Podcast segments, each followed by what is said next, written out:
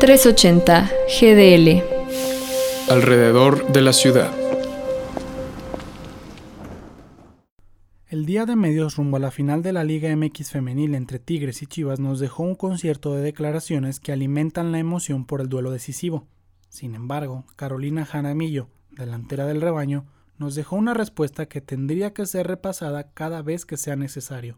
Cuando fue cuestionada acerca de si un hipotético campeonato maquillaba el mal torneo del cuadro varonil, ella respondió, no venimos a tapar lo que los hombres no pudieron hacer.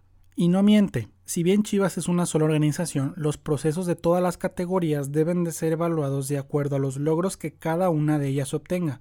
Y más importante, no todo debe de girar en torno a lo que el primer equipo varonil haga o deje de hacer.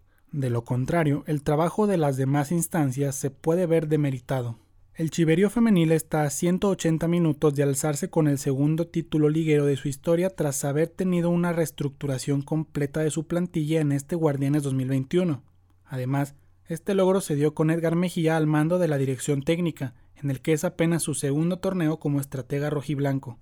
Y no solo eso, las tapatías culminaron la fase regular del campeonato en la segunda posición solo por debajo de Tigres, también finalista de la competencia.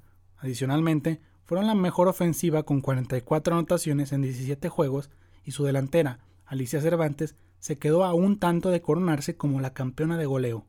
La conclusión lógica ante esta situación tendría que ser que voltemos a ver el fútbol más allá de su rama varonil, pero ante el mensaje de Jaramillo y los resultados de las rojiblancas hasta el momento, está claro que ellas no tapan el fracaso de los hombres, sino que dan una lección acerca de cómo se debe de defender los colores del Guadalajara.